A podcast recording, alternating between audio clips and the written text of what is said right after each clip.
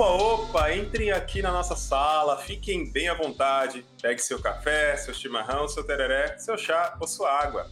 E sejam bem-vindas e bem-vindos ao Partilhas Sociológicas, um lugar onde continuamos a aprender como fazer sociologia na escola. Eu sou o Celton. E eu sou o Henrique.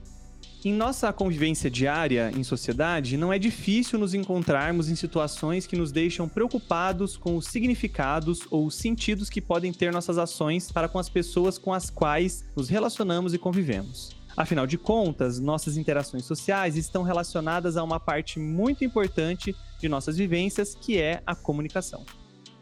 A teoria da ação social, desenvolvida pelo sociólogo Max Weber, indica que a principal função da sociologia é compreender os diversos sentidos envolvidos em nossas interações sociais. O processo contínuo de comunicação está intimamente ligado a essa teoria sociológica, no qual uma ação social constitui-se uma ação a partir da intenção de seu autor, quanto à resposta que deseja de seu interlocutor. Em outras palavras, ação social é toda ação que leva o outro em consideração. Olha só, até rimou. E Weber justifica que a função dos esforços sociológicos é tentar compreender os sentidos dados às ações humanas nos contatos que estabelecemos, seja um com os outros, com nossas instituições e nossa história e cultura. Vamos pegar um exemplo: a ação social de um abraço, que pode carregar uma infinidade de sentidos. O autor da ação, ao realizá-la, deseja transmitir o sentido que desejou ao fazer seu ato. Por exemplo, amor, amizade, carinho, respeito. E não apenas realizar o sentido genérico do ato de abraçar. Weber ainda faz distinção em relação a tipos ideais de ação social, que são quatro: a ação racional com relação a fins, a ação racional com relação a valores, a ação afetiva e a ação tradicional. Teoricamente, falando assim, parece confuso, principalmente para os alunos e as alunas que nunca haviam ouvido falar disso antes. Na partilha de hoje, vamos escutar da professora Jaqueline sua experiência com o jogo dos tipos de ação social de Weber e como ela traz para os alunos que estão encarando essa teoria pela primeira vez. Então, sem mais delongas, seja bem-vinda, Jaqueline, nossa convidada do dia. Antes de mais nada, Jaque, diz aí, quem é você? Olá, pessoal, tudo bom? Eu sou a Jaqueline, tenho 33 anos, geminiana, amante de gatos e amante de cinema. Então, acho que eu vou me apresentar primeiro para depois falar dessa questão acadêmica, né? Sou formada em Ciências Sociais pela UEL, especialista em ensino de Sociologia pela mesma universidade. Eu fiz mestrado com o Neto, né, o apresentador do programa, e estou na turma de doutorado dele. Trabalho na educação básica como professora do Estado desde 2015, mas já lecionei em cursinhos populares, trabalho também com ensino superior, então eu já trabalhei assim nos vários níveis da educação básica, né? É, na verdade, da educação de uma forma geral. E é isso, acho que essas são as informações mais importantes. Massa demais, uma apresentação muito direta, mas super bacana, assim, e muito legal, né? Eu, eu, fico feliz de poder que você está aqui com a gente, porque a gente partilhou de tantos desafios acadêmicos juntos, né? E essa é mais uma oportunidade da gente partilhar uma experiência bacana, né? Bom, então vamos lá. É, qual que é a partilha sociológica que você vai fazer com a gente hoje, Jaque? Então, eu vou contar um pouquinho do que eu chamei né, de jogo dos tipos de ação social, que na verdade eu me inspirei num quadro de comédia não sei se vocês conhecem, né? Mas há um tempo atrás tinha um programa de televisão que chamava Jogo do Improviso, de um quarteto de comediantes chamado, acho que Os Barbichas, acho que esse era o nome deles. E aí um dia eu tava assistindo esse programa de comédia e falei, meu, isso aí é ação social weberiana escarrado, né? Tipo, muito claro. Aí eu fiquei com aquilo na cabeça, assim, gente, dá para fazer uma atividade bem legal com isso. E só que eu nunca tinha feito, né? Fiquei com essa ideia na cabeça, só que eu não tinha conseguido formular direito como é que eu ia utilizar aquela cena das disquetes, né, do improviso, dentro da sala de aula. E aí, esse ano, eu peguei uma turma é, de primeiro ano do ensino médio, uma turma bastante complicada, assim. Eu tô dando aula numa escola integral, mas é uma escola de periferia, então, os alunos, eles são muito, assim, descomprometidos mesmo, sabe? Eles não se interessam, não se envolvem, é muito difícil você afetar eles de alguma forma. E, assim, a gente passou por vários momentos, né? Eu falo que esse ano a gente viveu três em um, né? Que foi o primeiro, primeira parte do ano foi é, o remoto, depois foi o ensino meio híbrido, meio remoto, meio presencial, depois agora o presencial, né? Então, nesse processo eu fui tentando várias estratégias e nada estava funcionando com essa turma. Aí chegou no Weber, né? Nos autores clássicos, eu trabalhei primeiro Durkheim, Marx, e aí eu deixei o Weber para o final. E eu sempre gostei muito da teoria weberiana, né?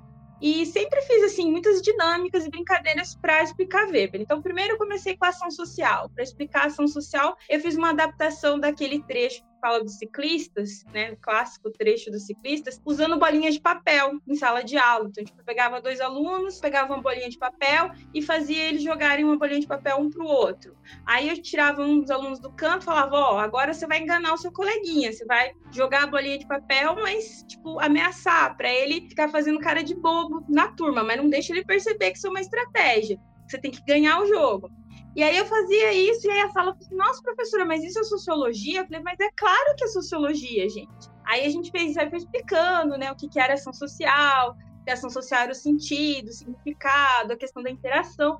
E aí, nessa primeira aula, eu já consegui despertar um pouco mais é, a atenção deles. Aí eu expliquei o tipo ideal, né, metodologia do Weber. Aí, para explicar o tipo ideal, eu usei uma outra é, questão mais assim do cotidiano deles, pensando assim, imagina o tipo ideal do seu companheiro, de sua companheira afetiva. Coloca todas as características que você quer.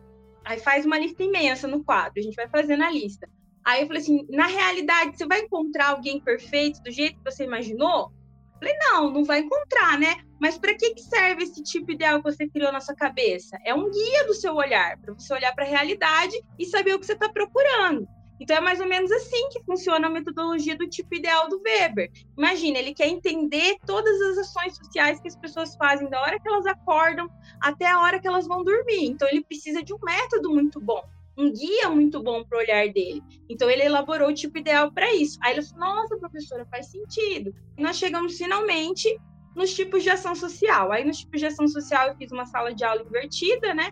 Pedi para eles é, fazerem a pesquisa dos tipos de ação social eles já sabiam do método, já sabiam do conceito do que, é, do que era ação social. E aí no dia eu fui só explicando esclarecendo a dúvida deles. Para ver se eles tinham entendido mesmo, eu peguei várias imagens do Google Imagens e coloquei lá e pedi para eles identificarem ó, que tipo de ação social está sendo desenvolvida supostamente em cada uma dessas imagens. É um exercício bem simples, de fixação mesmo. Eu percebi que eles estavam ainda com muita dificuldade em entender. Vou colocar em prática o tal do jogo do improviso, né? Aí eu chamei de jogo da ação social, os tipos de ação social. Eu dividi a sala em grupos e aí cada grupo eles tinham os seguintes personagens: tinha o roteirista, o ator e o cientista. Então, esses eram os, os, personagens que tinham que ter no grupo. Aí eu expliquei a função de cada um dos personagens. O roteirista, ele ia ter que escrever a cena. Eu expliquei para eles o que, que faz um roteirista. O roteirista escreve a cena que, que vocês vão fazer? Vocês vão escrever cenas de interação, cenas cotidianas, baseada nos tipos de ação social que a gente estudou. Então, os roteiristas vão fazer isso. Ah, professora, mas o roteirista pode elaborar só ele? Não, ou ele pode pedir ajuda para o resto do grupo. Não, pode pedir ajuda para o resto do grupo. Eu só estou separando isso para vocês entenderem. Os atores. Os atores vão ser as pessoas que vão encenar então, eles elaboraram lá uma cena, por exemplo, um casamento, né? Então, um casamento é um tipo de ação social tradicional. Então, o roteirista elaborou a cena do casamento. Os atores vão interpretar a cena do casamento. E aí os cientistas, eles vão ter a função de analisar, né? Qual tipo de ação social que está sendo desempenhada naquele momento. Então, cada grupo montou duas cenas para cada tipo de ação social. Então, nós tínhamos em todos os grupos os roteiristas, os atores e os cientistas. Eu chamava o grupo dos, dos atores na frente a gente sorteava um tipo de ação social, levava ele para o cantinho, né? Mostrava para os atores, ó, vocês pegaram ação social racional com relação a fins. Aí eles paravam, pensavam, né, lembravam da cena que eles ensaiaram, eles faziam a cena lá e cada cientista, na verdade não era só um cientista, eles faziam de maneira coletiva, tinha que escrever que tipo de ação social os atores daquele grupo estavam encenando e por que que eles achavam que era. E assim cada grupo ia fazendo. E essa foi a avaliação deles do trimestre, né? Todo o processo de construção da dinâmica do jogo. Por isso que eu chamei de jogo dos tipos de ação social, né? Porque é um jogo, é um jogo de encenação, né? De improviso também. Daí eles têm pouco tempo para pensar nas cenas que eles vão criar eles não podem conversar entre si, um grupo não pode falar para o outro como é que tá as coisas, então eles meio que tinham um tempinho para ensaiar e eles ensaiavam cada um num lugar da escola. A gente se reunia para fazer a encenação, né? Aí eles trouxeram, improvisaram alguns cenários, né? Usaram muito de mímica, mas assim, No final das contas, eu percebi que eles finalmente conseguiram entender a proposta de análise do Weber, né? Essa questão da ação social, do sentido, do significado que a gente coloca na nossa interação, nos cotidianos, enfim. Foi bem interessante o resultado. Principalmente porque era uma turma que não se envolvia com nada. Uma turma muito difícil de conseguir motivá-los para fazer as coisas. Todo mundo fala isso, né? Todos os professores. E eles ficaram muito empolgados com a ideia. Então, eles abraçaram a proposta de ser ator, de ser diretor, de ser cientista. E aí, eles fizeram bem comprometidos à atividade. No final das contas, eles tinham que entregar a folhinha, aí eu corrigia a folhinha, né, devolvia, e aí a gente tinha um momento de a gente discutir. Ah, por que, que você achou que aqui era ação social racional com relação a fins e não com relação a valores? Se tivesse algum, entre aspas, erro. Se ele conseguisse argumentar de uma forma que o grupo achasse coerente, a gente fala, não, pode ser, né? Porque uma mesma ação tem mais de um significado. Então pode ser ao mesmo tempo os dois. Porque aí eles tinham que fazer esse, essa avaliação do resultado. No final, eles fizeram uma prova mesmo, bem tradicional, daquelas de marca X, de vestibular. E eu fiquei bem surpresa, porque a prova valia 30, né? E ninguém na sala tirou menos que 15. E para mim, isso foi um sucesso, porque era uma turma que todo tinha gente que zerava. Tirava zero, tirava 0,5, 0,2 sabe? E ninguém, ninguém dessa vez zerou, sabe? Então, tipo assim, a menor nota foi 15. Aí eu falei assim, gente, se a menor nota foi 15, é que realmente eles entenderam. E assim, a grande maioria da turma foi muito bem. Tirou, teve um pessoal que tirou 25, 30, teve muito 30 nessa, nessa avaliação mais formal. Aí eu falei assim, olha, no final das contas levou mais tempo, né? Porque não é uma atividade que você vai fazer em uma aula, ainda mais agora que a gente tem uma aula por semana mesmo se eu usasse só as aulas de sociologia, todo o processo para encenação do jogo ia levar no mínimo três aulas. Mas como eu estou numa escola integral, eu tenho outra disciplina, que é projeto de vida. Então eu acabei usando uma aula dessa outra disciplina para que eles pudessem ensaiar e eles usaram mais uma aula de uma outra disciplina que a gente chama de estudo orientado no modelo integral, que é onde eles podem fazer atividades das outras disciplinas, os trabalhos de outras disciplinas, porque como eles ficam na escola o dia inteiro, eles não têm tempo para fazer tarefa, né? Então a disciplina de estudo orientado meio que serve para isso. Na aula de sociologia oficial mesmo, a gente fez em duas, que foi a aula onde eu apresentei a proposta e a aula onde eles fizeram as encenações, né? As encenações e a avaliação do resultado final. Mas basicamente é isso que eu queria compartilhar, porque eu achei que foi uma coisa que deu muito certo, principalmente por conta do perfil da turma. Embora seja uma turma de escola integral, eles têm uma distorção idade série, muita gente é mais velha, tem gente que estava trabalhando e parou de trabalhar, enfim, a gente tem um perfil assim bem específico dessa turma, de ser bem descomprometidos mesmo. E eu acho que é isso que eu tinha para compartilhar com vocês. Ô, Jaque, você falou assim, eu tô aqui pensando na sala de aula mesmo, né? Claro, vários professores de sociologia fazem uma, uma atividade ou outra, assim, de, ou de teatro, de alguma encenação, mas a forma como você falou, falou detalhadamente pra gente os procedimentos, eu achei, assim, muito rico mesmo, né? Ah, queria perguntar, assim, você fez com os meninos de primeiro ano, né? E eles trouxeram, assim, experiências de vida deles mesmo, assim, em relação aos tipos de ação? Teve esse momento, assim? E não tem como não, não trazer, na verdade, né? Teve um grupo que, assim, que é, elas são, as duas meninas, né? Elas são lésbicas e uma é bissexual, né?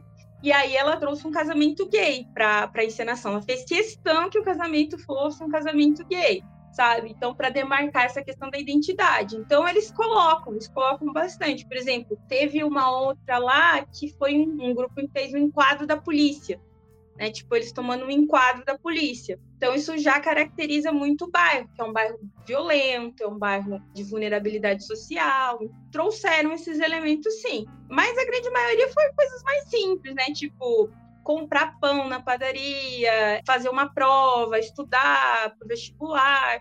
Foram coisas mais cotidianas mesmo, mas essas duas cenas foram as que mais me chamaram a atenção, né? Que o casamento elas fizeram questão que fosse demarcado que era um casamento homossexual e a questão do enquadro da polícia que os meninos encenaram, porque é uma coisa naturalizada, né? Quando a gente fala de polícia nesse bairro, eles vêm como um inimigo mesmo, porque para eles o policial é o cara que espanca eles, é o cara que é, vai lá para dar esculacho, enfim, é desse jeito que eles veem o poder público de um modo geral no bairro. É um bairro muito carente. Então, o único braço do Estado que chega lá é o braço da violência. Agora, com a escola ser integral, deles terem recursos, ficarem lá o dia inteiro, que eles estão começando a ter outra visão, né? Tanto é que a gente enfrenta muita dificuldade com a questão da violência entre eles, né? Eles têm relacionamentos muito violentos, a forma como eles se tratam. Violência para eles é uma linguagem de interação social e é completamente naturalizada.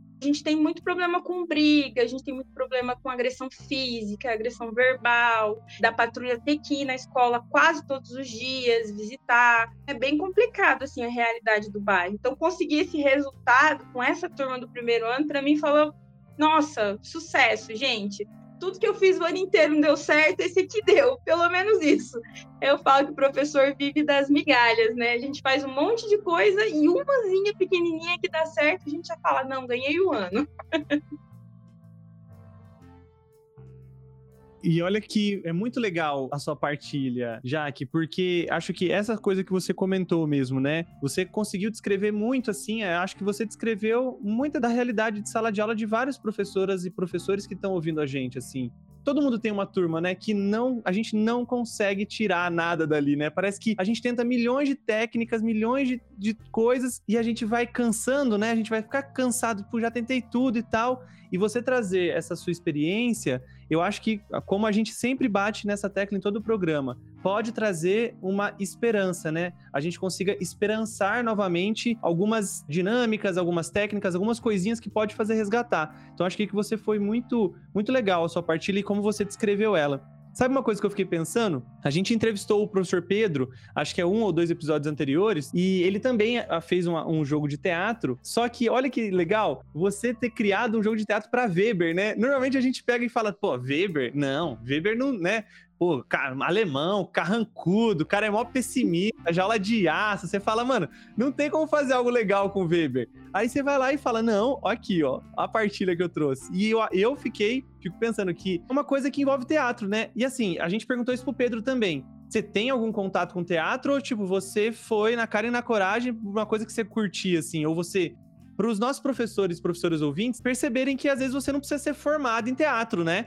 Você precisa só talvez experimentar alguma coisa ali, talvez um preparo, claro, tudo é muito preparado, mas você teve alguma experiência anterior com de isso? Teatro, o que, que te ajudou eu fiz a pensar teatro nisso, na assim? escola. Assim? Quando eu estava no ensino médio, né, eu participava do grupo de teatro da escola, mas depois do ensino médio eu não, não tive mais nenhum contato, né? Aí eu estudei bastante os barbichas, né? Vi vários vídeos deles para ir aprimorando, né? Conforme eu ia explicar para os alunos, por exemplo, os alunos não vão conseguir fazer no improviso, né? Porque eles não têm essa rapidez de pensar. Então eu mostrei para eles os vídeos, falei, ó, a nossa proposta é fazer uma adaptação disso. Então vocês vão ter os roteiristas, porque vocês vão ter o tempo de pensar em como fazer a cena. Claro que a cena vai ser um improviso também, né? Vocês esquecer o roteiro, vocês podem improvisar, pode fazer outras coisas. Eu deixei muito claro para ele, gente, aqui a gente está tentando se divertir. Além de ensinar sociologia, a gente está tentando se divertir.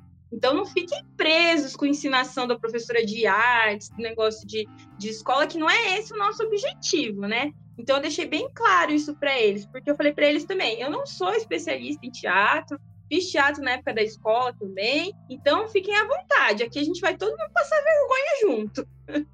Aí eles ficaram bem à vontade, assim. E foi bem, bem engraçado, porque, assim, os meninos que fizeram o do enquadro da polícia é o grupo mais largado que pode existir. Sabe aquele grupo que fica lá no fundo da sala, que dorme, que tá sempre com a cabeça assim. E dentro do grupo tem um casal, né? Um casal que não se desgruda. Acho que todo mundo tem um casal que não se desgruda na sala de aula, né?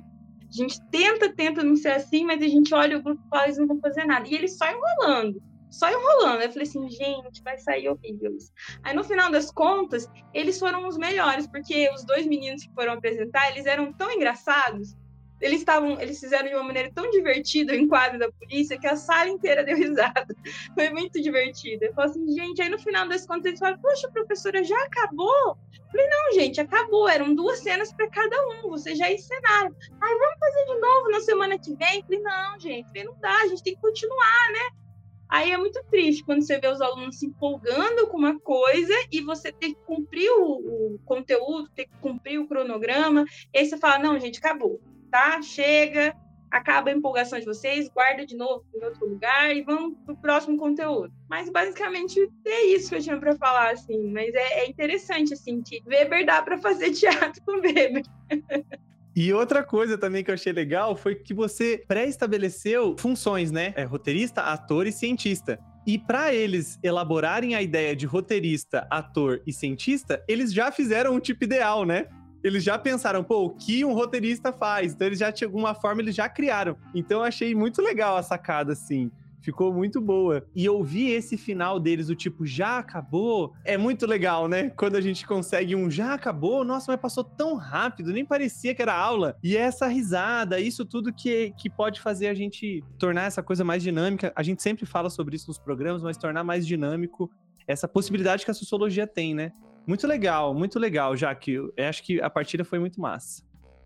E assim, eu, é, você falou, a gente falando do Weber, né? É, pelo menos as pós-graduações, quando a gente estuda Weber, nossa, como é, é um dos piores para estudar, né? De tão pesado e densa que é a leitura do Weber. Eu acho que quando a gente consegue trazer, como você fez já, trazer e tornar bem mais leve, assim, bem compreensível, entendível, e que dá ao acesso do conhecimento do nosso aluno da periferia, dos alunos dos outros lugares, esse é o nosso papel mesmo, né? como educador, como educadora, eu vejo quão incrível e, quão, quão massa está sendo essa partilha. Podemos chegar então, já que já foi tudo muito esclarecido, agora a gente pode dizer o seguinte, vamos perguntar o seguinte, é, o que que te encanta na sociologia, Jaque? Nossa, eu vi essa pergunta lá no roteiro, né, que vocês mostraram, assim, gente, eu não vou saber responder, né, porque eu não sei, porque assim, ah, eu falo que eu já era, já tinha um olhar sociológico antes mesmo de saber que a sociologia existia, né? Porque é, eu não tive sociologia no ensino médio, né? Na minha época era só filosofia. Fui ter sociologia no cursinho e eu me encantei. Eu falei assim: nossa, gente, tudo isso que eu penso faz tanto tempo na minha cabeça, é, é uma ciência? sabe? Aí eu falo assim, gente, eu, eu, já tenho um olhar sociológico, as inquietações sociológicas na minha cabeça faz muito tempo. Então, acho que foi é um, um, reencontro, né? Eu falo que eu já tinha sociologia, olhar sociológico presente nessa sensibilidade, e quando eu descobri o curso, eu falei, é para lá que eu vou mesmo. E aí eu fui. É, só que eu fui fazer sociologia pensando em não ser professora. Essa é a coisa engraçada, né? Eu queria ser pesquisadora, na verdade, ainda eu queria ir para antropologia, né? Que eu tinha mais uma ligação muito forte com antropologia. E aí, quando eu cheguei lá, eu filha de família operária, enfim, de pais trabalhadores, eu tinha que me sustentar.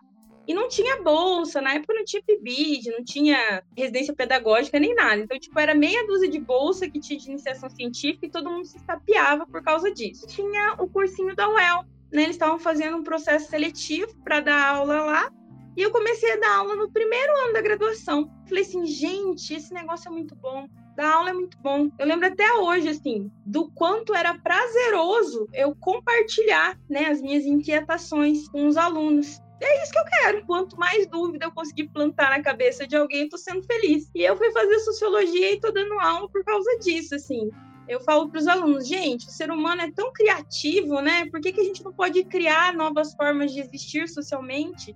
Né? Por que, que a gente tem que pensar que é só isso? É só essas estruturas sociais, é só esses modelos? A gente não pode criar mais nada, a gente cria tanta coisa em tantas outras áreas, por que, que nas humanidades também não? Então, o meu papel aqui é mostrar para vocês que vocês têm a possibilidade de criar coisas novas, novas formas de se relacionar, novas formas de pensar a afetividade, de pensar as relações de trabalho, de família, de educação. Então, acho que isso que a sociologia me encanta, né? E se eu conseguir transmitir isso para os meus alunos, eu já vou ficar muito feliz, nem que seja um pouquinho. Então, como você falou aí, Jaque, ser professor, o fato de ser professor, de ser professora já encanta. Mas me desculpem os outros colegas, mas ser professor e professora de sociologia é um negócio assim, fora do comum, porque a gente mexe com essas estruturas mesmo dessa meninada, mexe com as nossas próprias, né? A gente vai se refazer em sala de aula, então ser professor de sociologia é, e professor é uma coisa encantadora mesmo. E o seu relato deixa isso muito mais evidente. E aí, Jaque, para a gente ir finalizando, eu ia perguntar para você, assim, o que, que você compartilha para gente, para os nossos ouvintes, seja uma dica de livro, música, podcast, ou sociologia ou não, algo que seja interessante que você queria compartilhar com a galera. Aí eu tava pensando, né, hoje eu tava né, peguei tudo meio no susto. Aí eu falei assim, ah, o que, que eu vou indicar? Aí eu falei assim, ah, eu vou indicar um livro que não é muito novo, mas eu li esse livro e eu fiquei encantada. Porque embora ele não seja de um sociólogo, ele é de um cineasta, é bem interessante, porque ele vai discutir a construção da ideia de mulher moderna a partir do filme Bonequinha de Luxo, da Audrey Hepburn. É um livro bem legal, chama Quinta Avenida, 5 da manhã. Audrey Hepburn, Bonequinha de Luxo e o Surgimento da Mulher Moderna. O filme, ele foi tão significativo, porque ele permitiu pensar o que é uma mulher sozinha na cidade, buscando seus sonhos. É bem interessante, porque daí ele faz toda uma análise social, uma análise mercadológica do cinema na época e da biografia da Audrey Hepburn, né? Porque a Audrey Hepburn tem toda uma história de, de ser escalada para fazer mocinhas, né? E no caso de bonequinha de luxo, ela ia fazer uma prostituta. Então ela não poderia parecer uma prostituta, porque era Audrey Hepburn. Então ela tinha que ser mocinha. Então tem toda uma questão relacionada a isso. O autor chama Sam Wasson, não sei como é que pronuncia. O sobrenome é W-A-S-S-O-N. E é muito bom. Recomendo bastante para quem gosta de filme, gosta de cinema e de sociologia. Vai aproveitar bastante a leitura. Nossa, legal demais. Eu também gosto bastante de cinema, então é, esse livro aí vou até procurar aqui, não conhecia, Jaque. Bom, então é isso. A gente chega no nosso finalzinho do programa. Então, eu queria agradecer a sua participação aqui. Acho que foi muito legal. Acho que a sua partilha vai ajudar muitas pessoas, professores e professoras, a terem ideias de como tornar a sociologia, não que ela não seja, mas torná-la mais dinâmica, mais viva, mais próxima e possa afetar os nossos alunos, como você muito bem disse. Então, muito obrigado, Jaque. Fico felizão mesmo que você pôde aceitar o nosso convite e partilhar com a gente. Eu que agradeço o convite, né? Espero ter contribuído para os meus colegas, né? Para a gente mostrar que dá para criar, dá para criar muita coisa em sociologia, né? A nossa disciplina é muito linda. Então, quando a gente fala, vou fazer essa molecada entender, vou tocar essa molecada de alguma forma, e se propõe a fazer coisas que saem um pouco do comum, a gente tem resultados muito interessantes. E é isso que eu tinha para falar, gente. Eu que agradeço o convite, espero ter contribuído aí para a proposta do podcast. Também tem a agradecer, já que é, faz alguns anos que eu não dou aula para o primeiro ano de ensino médio, mas a sua partilha e de outros colegas já me fazem assim, querer já ir para a galera do primeiro ano, cai, recém saído do fundamental, para tentar ver isso, né? Como que eles podem já ver quanto que a dinâmica, nossa vida em coletividade é uma dinamicidade, ela está em contínua reconstrução e partilhas como a sua ajudam a gente a ensinar isso e aprender isso com eles de forma muito mais clara também. Obrigado pela sua partilha. Bom, e este foi mais um episódio do programa Partilhas Sociológicas, que foi apresentado por mim, Henrique Neto, e meu parceiro de microfone, o Celton. Na edição de som, o Bruno Paniago, e na produção, Anitta Santos e Rafaela Souza.